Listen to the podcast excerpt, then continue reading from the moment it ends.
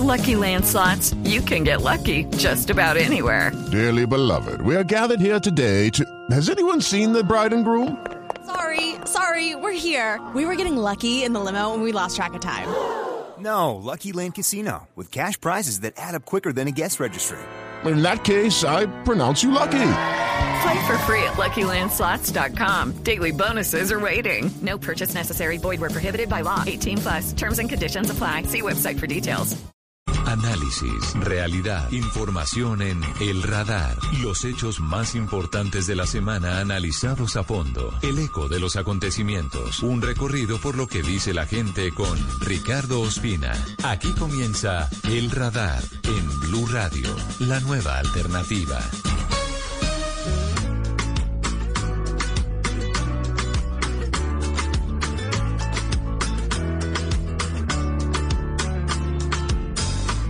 Dice que no duelen las huellas en la arena. Tu huella al mar se la llevó, pero la luna sigue ahí. Pero esa luna es mi condena. Despacio en la mañana, oh, a gritos por la noche. Voces vivas del recuerdo de intuición y en una voz tu voz se esconde. Usted escucha una canción actual, no quiere decir que se haya devuelto en la máquina del tiempo. Es una nueva versión de Cara Luna, es una canción de vacilos clásica de, de nuestro pop que hoy tiene una versión nueva, una versión que incluye al patrón, a Carlos Vives, y estará en el nuevo álbum de Basilos. Vuelve Jorge Villamizar y su gente en Abecedario, Abecedario, que será presentado en muy pocos días, en el mes de abril. Con Cara Luna recargada, iniciamos el radar. Hoy, sábado 27 de marzo, es un gusto saludarlos en toda Colombia. Nos escuchan en Blue Radio y también en bluradio.com. Vamos a hablar en segundos de la Semana Santa, de cuáles son las restricciones en las principales ciudades del país. Hay muchos cambios en toque de queda, en pico y cédula, en el manejo de las ceremonias religiosas, porque la pandemia permanece allí. A pesar de que ya hay más de un millón y medio de colombianos vacunados, todavía es insuficiente la cifra para cantar victoria y por eso tenemos que seguir cuidándonos. Si usted hasta ahora está viajando, en serio, tenga todo el cuidado, maneje la precaución, use tapabocas, lávese las manos, no se meta en fiestas ni en aglomeraciones, tampoco en procesiones, porque ese es un alto riesgo de contagio, un sitio con mucha exposición. Vamos a hablar con la Iglesia Católica, vamos a hablar en segundos también de lo que está pasando en la frontera entre Estados Unidos y México con la tragedia humanitaria de la migración, que cada día tiene más rostros en dificultades, y también el rostro de la migración de miles de venezolanos hacia Colombia en Arauquita, luego de los combates de los últimos días. Hace una semana exactamente comenzaron en la zona de El Amparo y de la Victoria.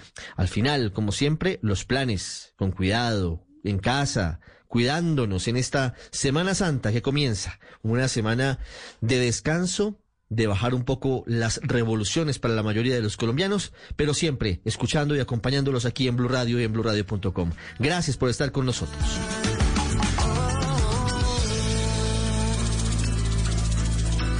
Usted está en el radar en Blue Radio.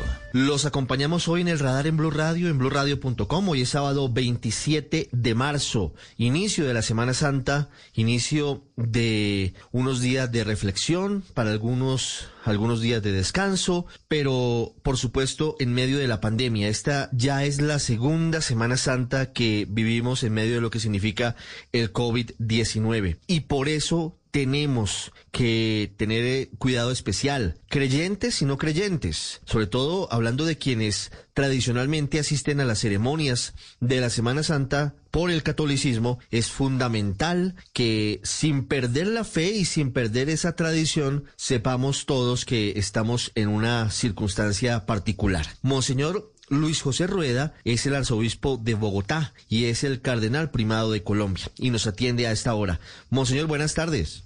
Ricardo, buenas tardes. A usted y a todos los oyentes de Blue Radio en este sábado en todo el país y fuera de Colombia. ¿Cómo asume la Iglesia Católica esta segunda Semana Santa en tiempos de coronavirus? Así es, Ricardo, pues la asumimos con toda responsabilidad, con un compromiso por la vida de todos los seres humanos, de los católicos y de los no católicos, sabiendo que debemos cumplir unos protocolos, que ya tenemos unas experiencias y unos conocimientos distinto al año pasado que nos tomó de sorpresa y de todas maneras asumimos la responsabilidad por la vida, pero ahora tenemos unos caminos ya asumidos, unas cifras de lo que significa el contagio, las muertes en nuestro país, en América Latina, en el mundo, y estamos llamando a que oremos, a que nos recojamos en oración y quienes no puedan salir, ojalá estén en sus casas y a través de los medios de comunicación se unan con las celebraciones y de todas maneras haciendo un llamado a todos, a todos. Este es un tiempo profundamente espiritual que puede darle mucha unidad y mucha fortaleza a nuestras familias y a la sociedad entera. Sobre eso es importante hablar, Monseñor. Por ejemplo, Blue Radio tendrá programación especial en esta Semana Santa, el canal Caracol, por supuesto, y también los colegas, ceremonias, eventos con transmisión desde el Vaticano, incluso con transmisión desde algunas basílicas y catedrales en Colombia. El llamado básicamente para esta celebración, ¿cuál es, Monseñor?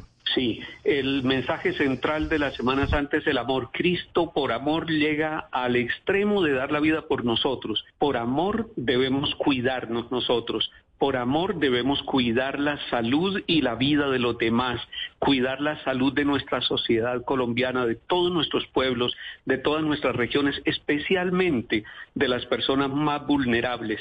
Entonces, agradecerle a los medios de comunicación que nos permiten llegar con las celebraciones, con el mensaje de la palabra que consuela, que llena de esperanza y fortalece a los oyentes y a los televidentes. Decirles que hemos hecho unos sacrificios grandes en este año también que los invitamos a no tener procesiones y eso lo tenemos como criterio unificado en todas las parroquias de nuestro país. No vamos a tener procesiones para evitar las aglomeraciones. No vamos a tener signos tan bonitos, pero que este año debemos sacrificarlo como el lavatorio de los pies para evitar esos contactos. Los aforos en los templos van a ser solamente aquellos que estrictamente han sido aceptados entre la Conferencia Episcopal Colombiana y el Ministerio de Salud con un aforo muy pequeño en los templos, pero convirtiendo nuestras casas también en templos donde se acoge a Jesucristo, donde se profundiza en el misterio pascual y donde se vive en el respeto a la salud de todos. Aprovecho para agradecerle a todos los párrocos de Colombia,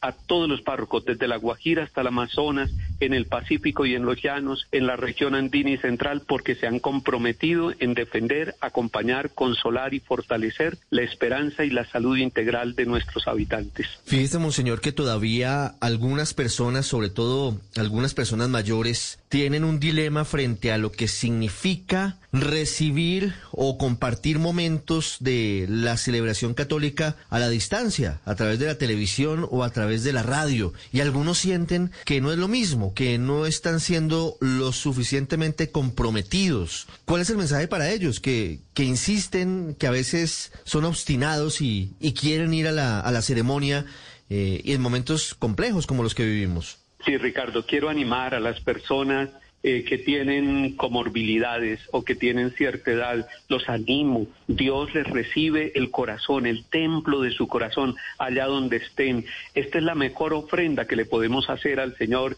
en este momento y cuidarse ustedes, queridos oyentes, cuídense ustedes, protejan a sus familiares y a los mayores, a los que tienen este dilema, los invito a vivir esta experiencia como una especie de desierto, así como cuando el pueblo de Israel vivió en el exilio, en el desierto, con la nostalgia del templo de Jerusalén, pero con la esperanza de que algún día retornarían. Un día vamos a retornar, si nos cuidamos ahora, podremos retornar más pronto a los templos. Si no nos cuidamos ahora, puede ser que no retornemos nunca y que los, los eh, muertos y los enfermos, hay que decirlo en estos términos así drásticos, van a ser mayores. Entonces, la ofrenda agradable al Señor, el que pueda participar y pueda inscribirse con los aforos mínimos, participe, pero que no haya ese ese dilema de las personas mayores y que tengan paz en su corazón, que el Señor les recibe la ofrenda y el sacrificio que están haciendo desde sus hogares. ¿Habrá inscripción, por lo que le entiendo, Monseñor, para asistir presencialmente a las ceremonias de Semana Santa en las parroquias en Bogotá? Nosotros lo estamos trabajando de esa manera. Les estamos diciendo, bueno, ustedes pueden ir, pero la mejor forma es que usted asegure su puesto y los párrocos que conocen ahí su rebaño, sus vecinos,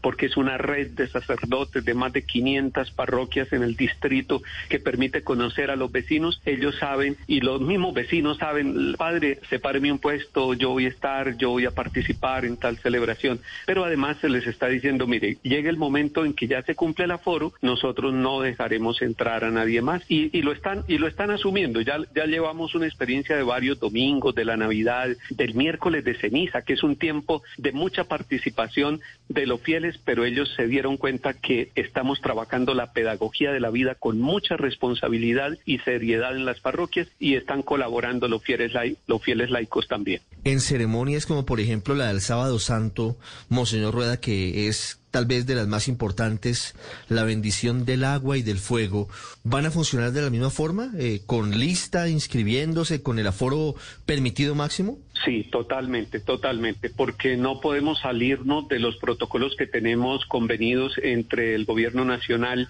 y la conferencia episcopal, y eso para prever que las personas que pueden participar sean las personas estrictamente posibles según el tamaño del templo. Siempre estamos con un 35% solamente, de tal manera que haya mucha posibilidad de ventilación, el distanciamiento, estamos insistiendo en el tapabocas, en el lavado de manos, estamos insistiendo en que nosotros vamos a estar allí, pero vamos a estar con todos los cuidados y que la responsabilidad nuestra va a beneficiar a los que están al lado, a los que comparten con nosotros. Ese tema del distanciamiento ha llevado a que haya mucho orden en los templos, a que haya muchas brigadas de laicos católicos, hombres y mujeres con buena salud, que están en las puertas de los templos recibiendo e ingresando a quienes llegan y pueden cumplir con el aforo y también diciéndole con cariño, vea, ya hemos cumplido el aforo, qué pena, los esperamos mañana a la celebración a tal hora. Todos creyentes o no creyentes de corazón en los eventos o reflexionando, porque la Semana Santa también puede ser una semana de reflexión para quienes no son católicos, para quienes tal vez tienen otro tipo de credos o de cultos. Monseñor Luis José Rueda, arzobispo de Bogotá, gracias por estos minutos y, una feliz Semana Santa para usted y para todos los integrantes de la iglesia. Antes de que terminemos, me surge una pregunta que, que nos plantean algunas personas. La iglesia también ha sufrido los embates del COVID. ¿Tiene a la mano cifras de cuántos sacerdotes han muerto como consecuencia de, de la pandemia?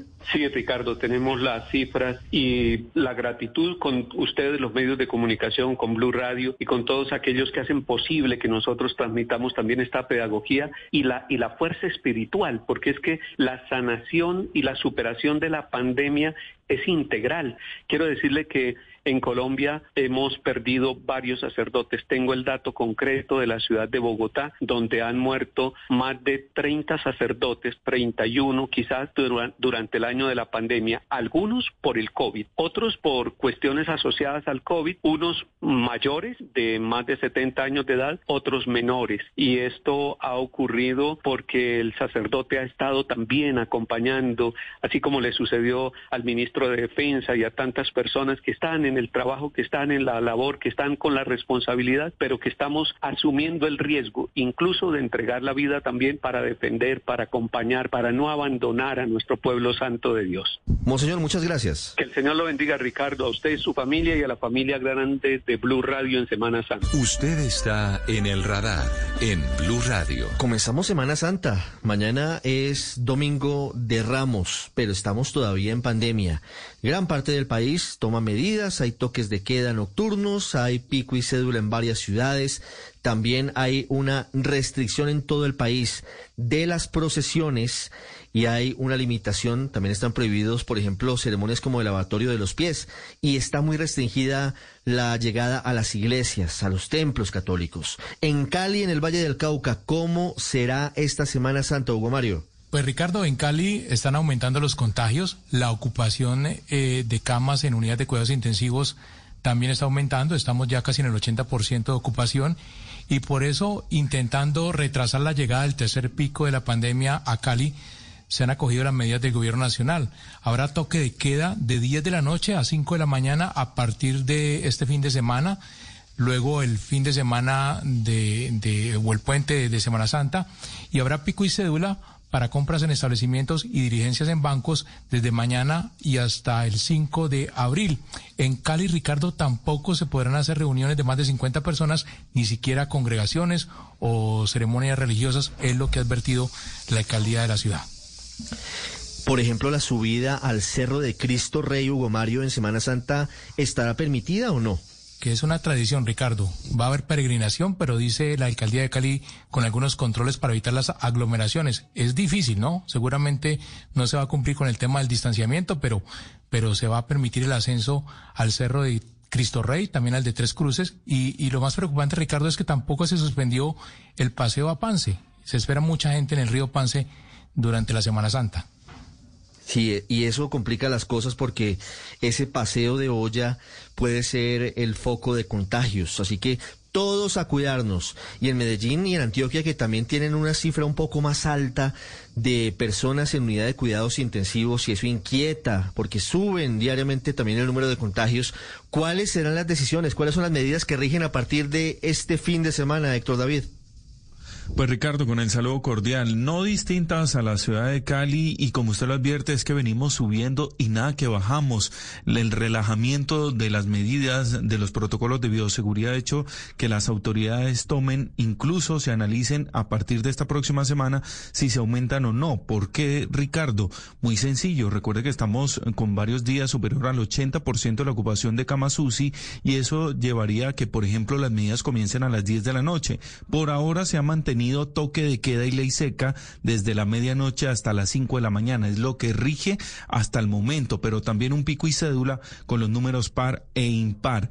¿Qué se prohibió para la Semana Mayor? Pues procesiones no habrá. Se habló con todos los obispos de las distintas diócesis que se tiene en el departamento y no habrá procesiones. Tampoco el tradicional recorrido que se tiene en el departamento de Antioquia. Usted recordará quienes hacen el tránsito desde Medellín y otras poblaciones a ver al Señor caído en el municipio de Girardota, donde se hacen varios, digamos, procesiones, recorridos, incluso con acompañamiento de las autoridades. Este año también está prohibido prohibido el 30% de capacidad en las iglesias y también alguna petición que se ha hecho para los ciudadanos es que no hagan tampoco el tradicional recorrido de monumentos, que usted sabe que aquí hay varias poblaciones que tienen representación. Por ejemplo, Jericó tiene más de 15, 17 iglesias y a veces hacían esos recorridos, lo mismo que en el área metropolitana, pues eso se está recomendando por el alto número de contagios, Ricardo, que por esta ocasión no se tenga presente por parte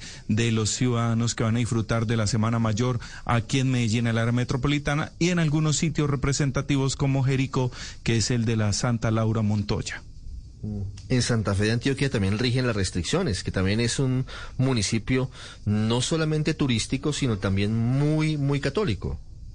Sí, incluso recordemos que cambió eh, la parte principal, quienes lo han visitado en el último tiempo, Ricardo, eh, sus vías principales, algunas ya son peatonales y por eso hay mayor control de las autoridades. Dicen que no va a haber eh, las procesiones, pero sí van a permitir que el 30% de las personas que lleguen allí a Santa Fe de Antioquia pues puedan lograr estar presentes en las actividades. Lo que no se va a cambiar es que normalmente también se tiene un concierto de coro allí en esta población del occidente antioqueño y pues se va a cumplir. Así que quienes estén por el momento disfrutando, pero a la, a la vez también orando, pues se podrán acercar y tendrán varias actividades allí en Santa Fe de Antioquia, que también es otra de las poblaciones que habitualmente tiene un número importante de personas que llegan a pasar la Semana Mayor.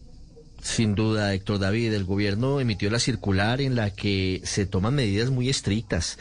En Semana Santa tenemos las procesiones, sí, que no serán este año, por supuesto, el lavatorio de pies que tampoco se hará, la visita a los monumentos que, aunque está autorizada en varias ciudades y municipios, no se recomienda, y están las ceremonias tradicionales. En Bucaramanga y en Santander, Javier Rodríguez, ¿cuáles son las restricciones en esta Semana Santa? Hola Ricardo, buenas tardes. Pues desde ayer comenzó el toque de queda nocturno entre las 10 de la noche y las 5 de la mañana en los cuatro municipios del área metropolitana, conformados por Bucaramanga, Florida Blanca, Pedicuesta y Girón. Esta medida se extiende hasta el próximo lunes 3, 5 de abril. Será durante toda la semana mayor y desde hoy vuelve a regir el pico y cédula en estas mismas ciudades bajo la modalidad de par e impar. Esta terminará el próximo domingo 4 de abril. Esto con el fin de evitar, Ricardo, aglomeraciones y posibles nuevos contagios que aumenten eh, y que están de alguna u otra manera controlados en esta región del país. El promedio diario durante la última semana ha sido entre 90 y 100 casos diarios de contagios nuevos. Y no es para confiarnos, Ricardo, porque estamos cerca a la frontera con Venezuela y con una comunicación comercial, social, familiar y turística con las ciudades de la costa atlántica, como son eh, Santa Marta y Barranquilla, donde los contagios van en aumento. En las otras zonas de Santander, Ricardo, como San Gil, Barichar y Socorro, que son muy turísticas, el toque de queda durante Semana Santa será entre las 12 de la noche y las 5 de la mañana, es lo que ha manifestado la gobernación. Asimismo, Ricardo, eh, están prohibidas las procesiones a la Basílica Menor de Girón y al Cerro del Sagrado Corazón en la vía Cúcuta, aquí en Bucaramanga, para este jueves y Viernes Santo. ¿Cuál es el santuario, Javier, o cuál es el sitio religioso más visitado en Semana Santa en Santander? El, el Cristo o el Cerro del Sagrado Corazón, eh, Ricardo, conocemos acá como la Comuna 14 o sector de Morro Rico, que es en la vía a Cúcuta. Normalmente, eh, sin pandemia, eh, llegan jueves y viernes santo unas 250 mil personas. Este, esta vez, por segundo año consecutivo, totalmente prohibido. Totalmente prohibido. En Bogotá tenemos el ascenso tradicional al Cerro de Monserrate, a Guadalupe también, que son los cerros tutelares de la ciudad, que estará este año también prohibido, está inhabilitado por cuenta de la pandemia del COVID-19. Hay otras ceremonias tradicionales muy grandes en Bogotá, por ejemplo, en la Basílica del 20 de julio, en el suroriente de la ciudad, también estará muy restringido. Las parroquias, como escuchábamos a Monseñor Rueda, con una restricción también eh, de aforo, con una inscripción previa, con muchas, muchas limitantes. Y si usted realmente puede quedarse en casa, pues hágalo. Si usted es creyente, si usted es católico y puede estar en casa siguiendo a través de la televisión o de la radio las reflexiones, es una buena idea hacerlo, porque el coronavirus no se ha ido, la pandemia sigue allí, a pesar de que comenzó la vacunación, todavía no es suficiente, ni siquiera estamos cercanos a llegar eventualmente a una inmunidad de rebaño. Don José David Rodríguez en Bogotá, ¿Cómo se celebrará la Semana Santa? ¿Cuáles son las restricciones? Lo decía hace un rato, Monserrate y Guadalupe cerradas, cerrados los monumentos y los santuarios durante esta Semana Mayor. Ricardo, pues va a estar restringido el acceso a Monserrate, el acceso peatonal que usted sabe que muy tradicionalmente, pues los visitantes a Bogotá van para la Semana Mayor. Inicia el toque de queda que va hasta este lunes, recordemos de 12 de la noche a 5 de la mañana que está rigiendo desde las últimas horas. Adicionalmente, dice la alcaldesa Claudia López, solo se permitirá la movilidad de personas que cumplan funciones esenciales, las cuales deben contar, recordemos, Ricardo, con acreditación por parte de la alcaldía, pero muy importante también decirle a los oyentes si va a funcionar la ciclovía, la tradicional ciclovía, los festivos y domingo, y los parques metropolitanos como el Parque Simón Bolívar van a estar abiertos. La gente va a poder, eh, va a poder ir, va a poder realizar ejercicios y no va a haber restricciones. Y en Barranquilla también, Barranquilla que está subiendo rápida, aceleradamente hacia el tercer pico de la pandemia. La capital del Atlántico, que había tenido un buen comportamiento durante casi todo el segundo semestre del año pasado y el primer trimestre de este año, se prepara para la Semana Santa. Don Juan Alejandro Tapia, ¿cómo será esta Semana Mayor? Hola Ricardo, buenas tardes. Pues la Semana Mayor, como en la mayoría de las capitales del país, será con medidas restrictivas que comenzaron desde el jueves, Ricardo, con el toque de queda desde las 10 de la noche hasta las 5 de la mañana del día siguiente. Así será todo el fin de semana y volverá el miércoles santo desde las 10 de la noche hasta las 5 de la mañana y sucesivamente hasta el lunes 5 de abril. Hay que decir que en los municipios, en los 22 municipios del departamento, este toque de queda arranca más temprano, Ricardo, desde las 8 de la noche. Y también este fin de semana, hoy sábado y mañana domingo, están cerradas todas las playas del departamento y lo mismo ocurrirá desde el jueves santo. Igualmente aplica el pico y cédula, que no se veía prácticamente desde el primer pico de la pandemia, tanto en Barranquilla como en los 22 municipios del Atlántico, Ricardo. ¿Cuál es el santuario, cuál es el sitio religioso católico más visitado, el más tradicional de Barranquilla, Juan? Ricardo, no hay un punto específico como tal, pero la gente va mucho a Puerto Colombia. Se vive mucho la Semana Santa en el municipio de Puerto Colombia, pero como decíamos, eh, las procesiones, sobre todo en el departamento, han sido limitadas por la gobernación del Atlántico. Sí van a estar abiertos los templos, pero con un aforo del 35% de su capacidad solamente. Recuerdo, por ejemplo, a los flagelantes en Santo Tomás, que es una práctica muy cuestionada y muy controvertida, pero que este año no podrán estar porque no hay procesiones muy controvertida por la iglesia, sin embargo, ha seguido, bueno, vigente a lo largo de las décadas, pero exactamente este año deberán estar prohibidos esto por disposición de la iglesia y también de la gobernación del Atlántico, Ricardo.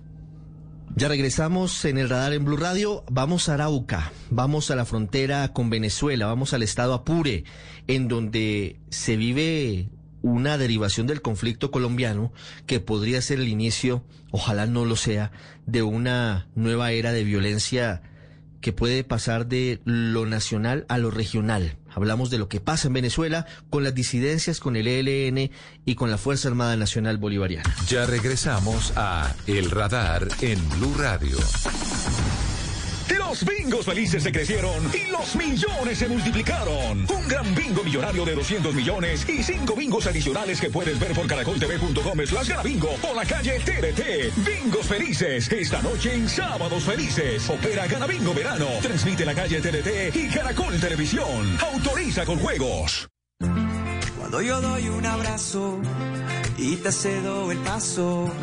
Cuando yo cuido el planeta reciclo y monto en bicicleta. Y soy mejor cuando yo cuido mi cuerpo, cuando me reto a ser mi mejor versión. Con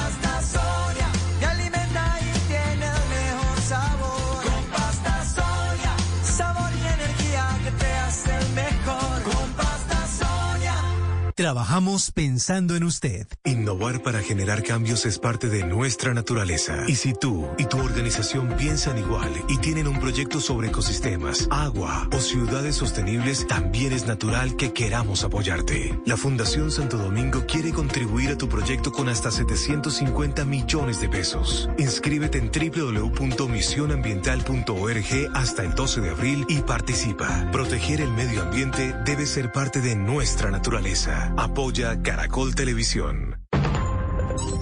Llega la voz de la verdad para desmentir noticias falsas. Pregunta para Vera. ¿Realmente existe la nanovacuna antiviral bioenergética que cura el COVID-19 y se puede preparar en casa con crema dental, aguardiente, limón, bicarbonato de sodio, cigarrillos, piña y papaya, según lo indica una publicación compartida en redes sociales sustentada en un artículo de un químico farmacéutico vallecaucano? Esta información es falsa. La supuesta nanovacuna antiviral bioenergética o tratamiento que se realiza en casa no está basada en evidencia científica y está comprobado que el consumo de ciertos alimentos y el uso de productos como crema de dientes y cigarrillos no tiene ningún efecto sobre el virus, ni produce inmunidad. Ante cualquier síntoma, se recomienda consultar con un profesional médico. Escucha la radio y conéctate con la verdad. Una iniciativa de Blue Radio en unión con las emisoras que están conectadas con la verdad.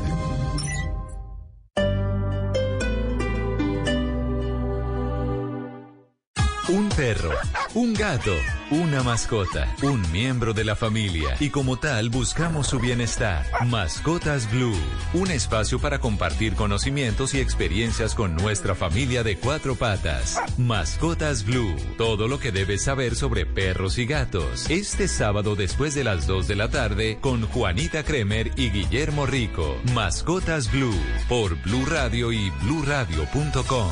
La nueva alternativa. A un año de la pandemia por el COVID-19, de nuevo, llegamos a la semana que nos invita a reflexionar y a cuidarnos. Este primero y 2 de abril, Semana Santa en Blue Radio, una serie de especiales del servicio informativo que nos ofrece una visión de cada aspecto de la pandemia. Jueves Santo, 10 de la mañana, la vacunación en Colombia y el mundo, 11 de la mañana, economía en pandemia, cómo va el bolsillo de los colombianos, 2 de la tarde, la ciencia de la pandemia, Viernes Santo, 10 de la mañana, la nueva vida, ¿Cómo nos ha cambiado la pandemia? 11 de la mañana, sobrevivientes, historias y testimonios de quienes han vivido la enfermedad. 2 de la tarde, medio ambiente y pandemia. Semana Santa, semana de reflexión, semana para cuidarnos. Escuche nuestros especiales por Blue Radio y bluradio.com, la nueva alternativa. Este sábado en Travesía Blue los llevaremos al Sendero de Pandora, un camino con tintes de película en Santander. Y atentos a la historia de un hombre que ha recorrido más de 50 países con 10 dólares en el bolsillo. Este sábado, después de las 3 de la tarde, viajaremos con Travesía Blue. Y recuerda que viajar con responsabilidad también hace parte de la nueva alternativa. Travesía Blue por Blue Radio y bluradio.com. La nueva alternativa. Para Teresa, Luis, Felipe, Andrea, María, Juan, José, Gabo, Don Lucho, Laura, Fernando y Fernanda, Flor, Dani. Para que todos reactivemos la vida, el país nos necesita unidos en una sola voz de aliento. Por eso, hoy nuestra voz dice, yo me sigo cuidando del COVID-19. Blue Radio.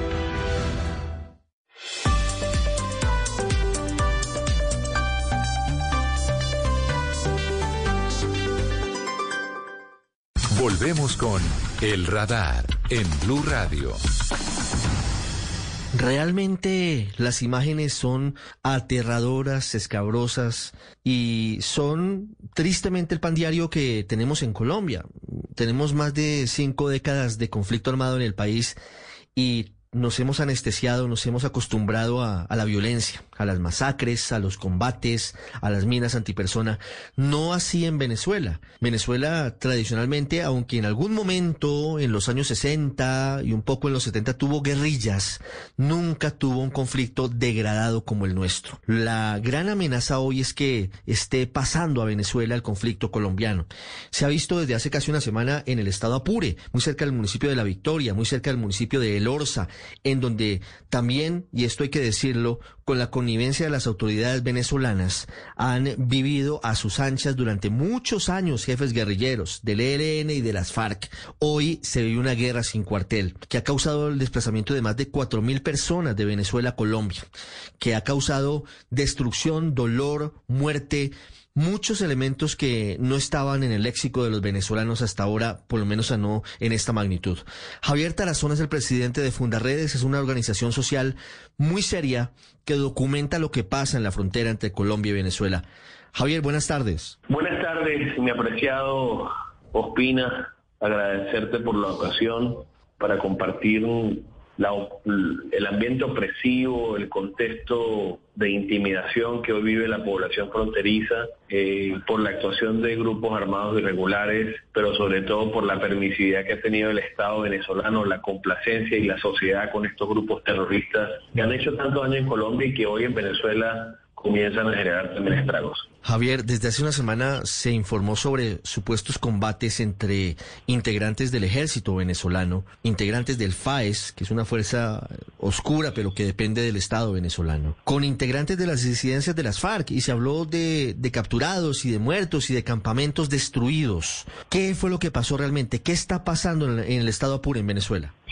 Bueno, en primer lugar tengo que decirle a todos los amigos de Blue Radio que la actuación de grupos armados irregulares, el FARC, datan en Venezuela con esta nueva configuración desde la llegada de Chávez. Y la FARC, con sus tres caretas, la careta de Timochenko sentada en el Congreso, la careta de Jesús Santrich e Iván Márquez abandonando el acuerdo de paz y en alianza con el ELN, y la careta de Gentil Duarte, que es finalmente quien es han estado irreverentes de forma constante, han tenido en Chávez y en Maduro grandes aliados. Desde el año pasado, cuando se desarrolló el foro de Sao Paulo, le hicieron un llamado al bloque de Gentil Duarte que debía desplazarse y desmovilizarse de los lugares que venía ocupando en la frontera para eh, el desarrollo de la actividad ilícita que viene controlando en este territorio.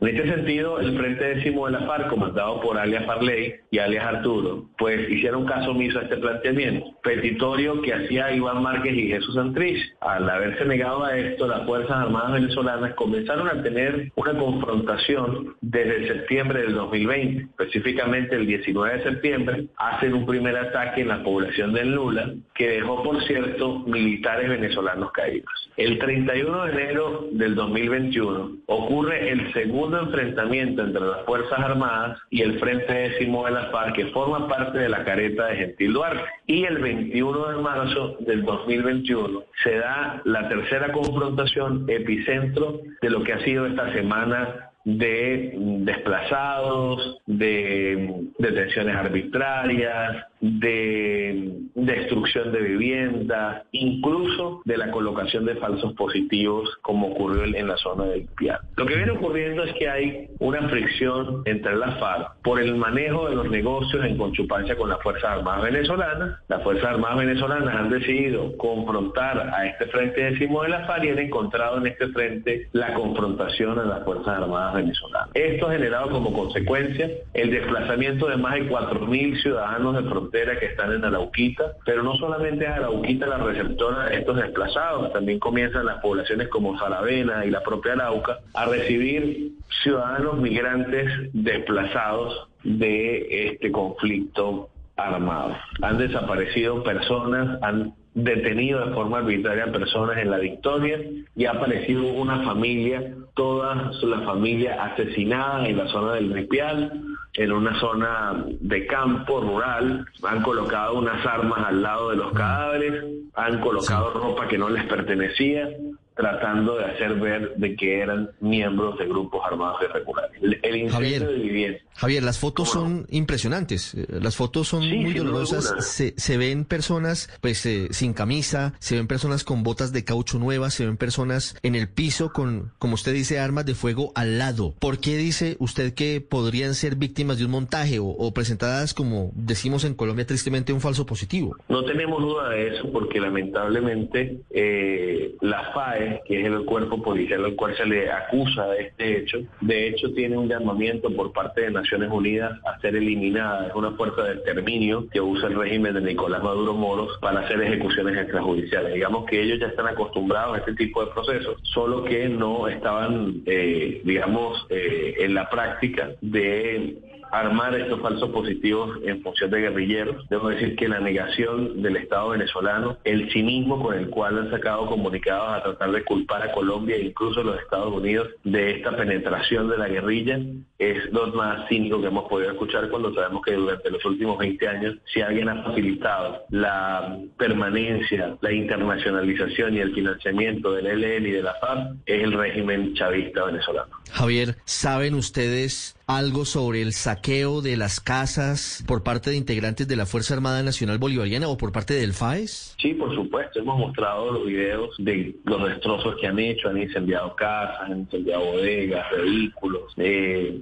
motocicletas, eh, la huida de las personas finalmente llenas de terror de que no, de que los puedan matar, de que los puedan incendiar y estamos frente a hechos de exterminio eh, dantescos que tenemos que repudiar y que llamamos además a la comunidad internacional, a la comunidad internacional a velar por los derechos humanos que hoy están siendo vulnerados. Javier, una pregunta final. ¿Cuántas personas se han desplazado desde Venezuela hacia Colombia en las últimas horas? ¿Y qué se prevé para los próximos días? Porque aparentemente siguen los enfrentamientos. Hemos visto imágenes de ve- vehículos blindados llegando desde el Táchira al estado Apure y pareciera que, que esto, y no sé si usted comparta esta opinión de algunos expertos, tristemente pareciera que está internacionalizando el conflicto colombiano. Ya no solamente es en Colombia, sino también incluyendo a Venezuela. Bueno, yo creo que esto apenas comienza. Eh, el conflicto, sin duda alguna, que tiene tiempo rodando. Lo que ocurre es que quienes ostentan el poder en Venezuela han hecho de la presencia de la guerrilla en nuestro país un brazo armado llamaban defensa de la revolución, han hecho de la guerrilla una oportunidad para la explotación del arco minero. Denunciábamos como, por ejemplo, eh, la extracción de oro, coltán y diamante para nacionalizarlo o legalizarlo en Colombia y legalizarlo en las islas holandesas. La guerrilla del ELN y la FARC ha sido súper clave. Han permitido a través de las pistas clandestinas la consolidación del narcotráfico como una empresa rentable para la cúpula de poder que ha fracasado con la empresa petrolera, con PDVSA,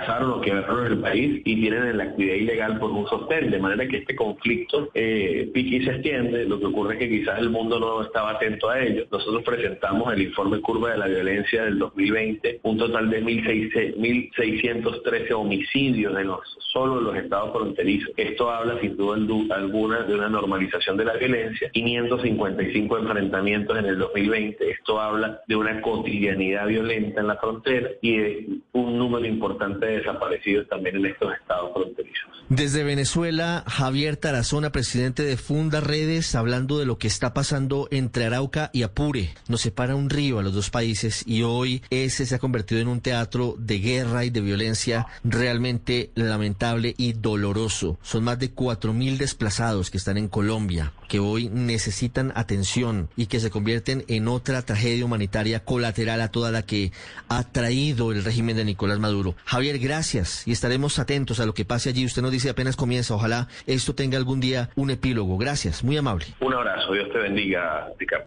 Usted está en El Radar, en Blue Radio.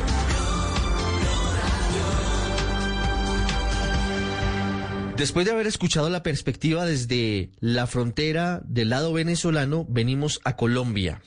Lo que ha venido pasando es muy grave. Son más de cuatro mil personas que han cruzado por el río Arauca huyendo de los combates, huyendo de los enfrentamientos intentando abandonar ese terrible fin de semana que ha comenzado hace ocho días y que hoy continúa esos enfrentamientos de los que hemos venido hablando. Mayren González nos cuenta cuál es la realidad hoy de más de cuatro mil venezolanos y colombianos también que han regresado al país. Viejo, están atacando el batallón, ya comenzó, escuche la vaina.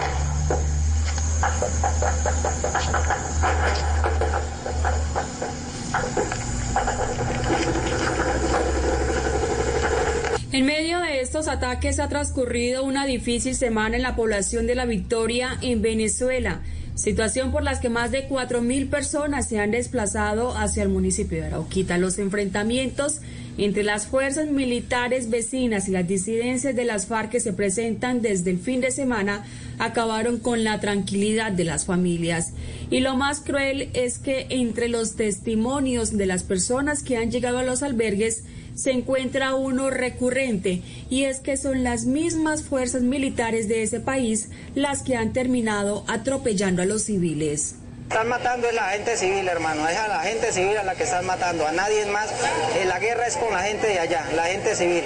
Entonces, estamos preocupados y nadie quiere volver para allá ahorita en estos momentos por esa situación que tenemos. Entonces, se pide internacionalmente una intervención. Y aunque el más reciente registro indica que eran 4.000 los desplazados, a esta hora continúan llegando más gente, llegan con la poca ropa que pueden cargar.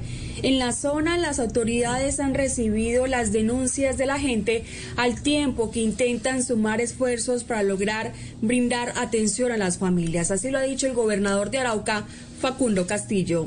Esto se nos está saliendo de las manos, hay una situación bastante difícil, el tema, ya hay una SOS por parte de la Secretaría eh, de Servicios Públicos del municipio de Arauquita. Ante esta situación se ha elevado una alerta en todo el departamento, pues con los repetitivos hechos de alteración del orden público en la vecina población venezolana, se prevé que aumente el número de desplazados en otros municipios como Arauca y Saravena. Hablando de migración, esa es una de las primeras crisis que afronta el mandato del presidente de Estados Unidos, Joe Biden.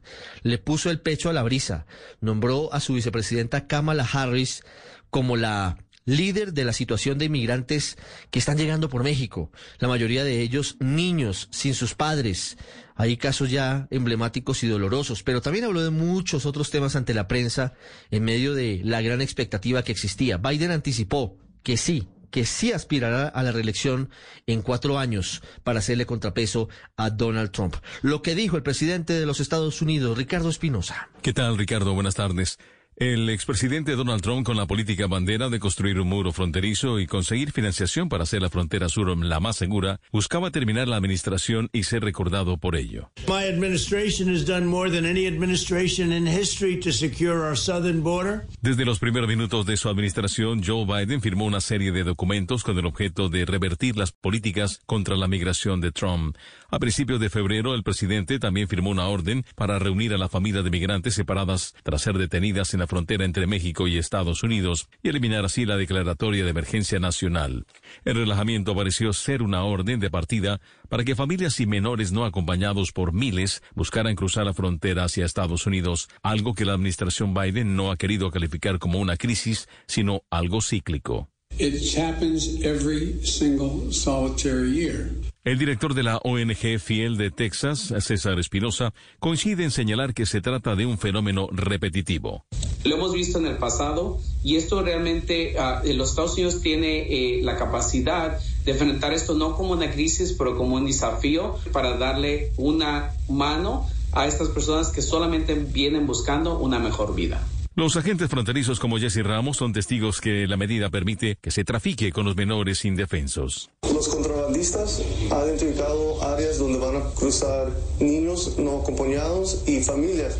Funcionario de la administración Biden y los congresistas republicanos también han visitado la zona para conocer de primera mano la gravedad del asunto. Julissa Reynoso, asistente de la primera dama, Jill Biden, asegura que el problema no hay que buscarlo en la frontera. Esto no es una crisis, es un problema bastante complejo que hemos visto en años anteriores. La realidad de la crisis está en Centroamérica. A su turno, el senador por Texas, Ted Cruz, ha denunciado que los niños son abusados física y hasta sexualmente, culpando a Biden por levantar las medidas de Donald Trump que impedía el ingreso al país. These children are being physically abused, far too many of them, sexually abused, far too many of them, and it is Joe Biden's policies that is causing El presidente Biden delegó a la vicepresidenta Kamala Harris para que encabece los esfuerzos diplomáticos y junto con los países del Triángulo Norte frenen esta masiva presencia en la frontera. Uh, as the president has said, there are many factors that lead president to leave these countries. La vicepresidenta señala que no hay duda que es un gran desafío, pero hay muchos factores que llevan a la gente a salir de sus países. El gobierno actual del demócrata Joe Biden mandó a la Agencia Federal de Administración de Emergencia FEMA para que ayude a encontrar centros de refugio, proveyendo agua y comida, al igual que servicios de salud básico a los miles de jóvenes que aguardan en estos centros sus audiencias de migración en los tribunales, donde se valorará su posible solicitud de asilo. La cultura y el arte en el radar.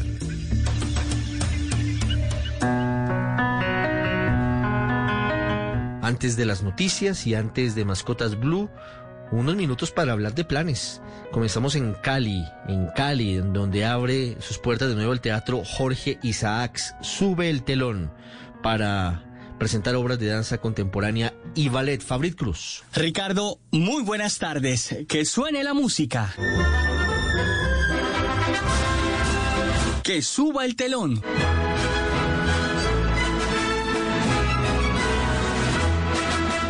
Porque volvió la vida el teatro Jorge Isaacs de Cali.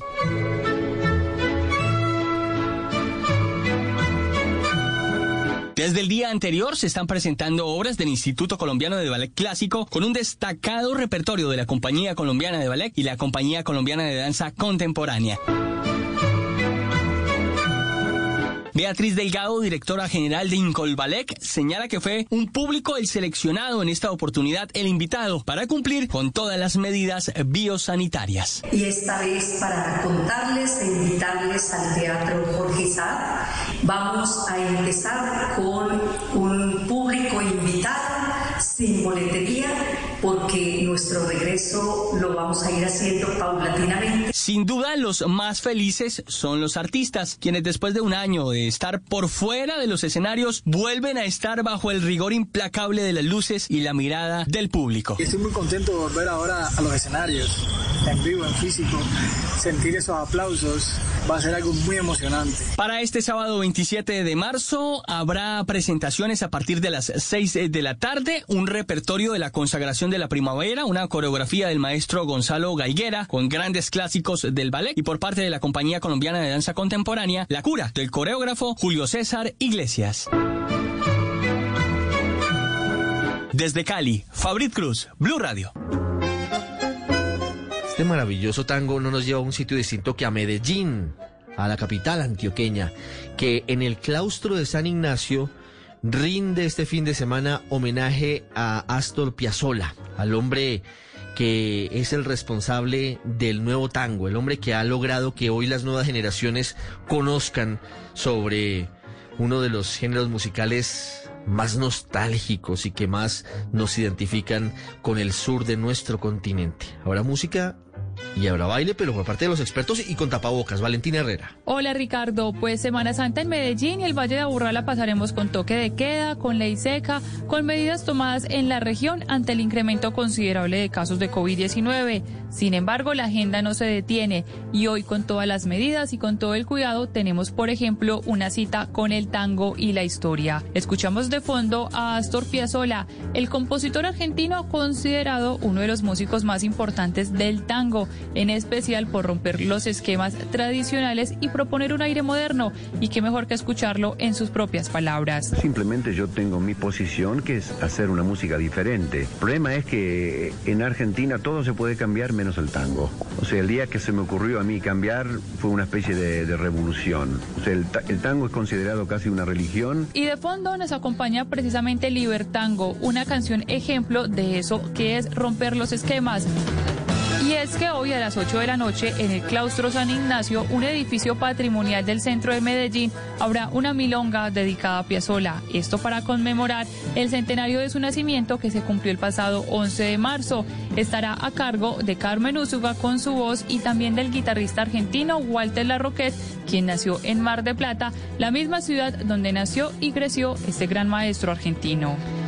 En Santander habrá un concierto de cantos gregorianos virtual en pie de cuesta y habrá ferias de emprendimiento, obviamente con bioseguridad, con tapabocas, distanciados en 10 municipios. Desde Bucaramanga, don Javier Rodríguez. Hola, Ricardo. Estos son los cantos gregorianos que se escucharán en pie de cuesta de los 12 grupos que participarán de un concurso regional de música sacra. Son jóvenes y adultos que hacen parte de universidades de Santander, Norte de Santander, Boyacá y Arauca, que se unen de forma virtual para entregar su mejor repertorio de los cantos gregorianos en marco de la Semana Santa.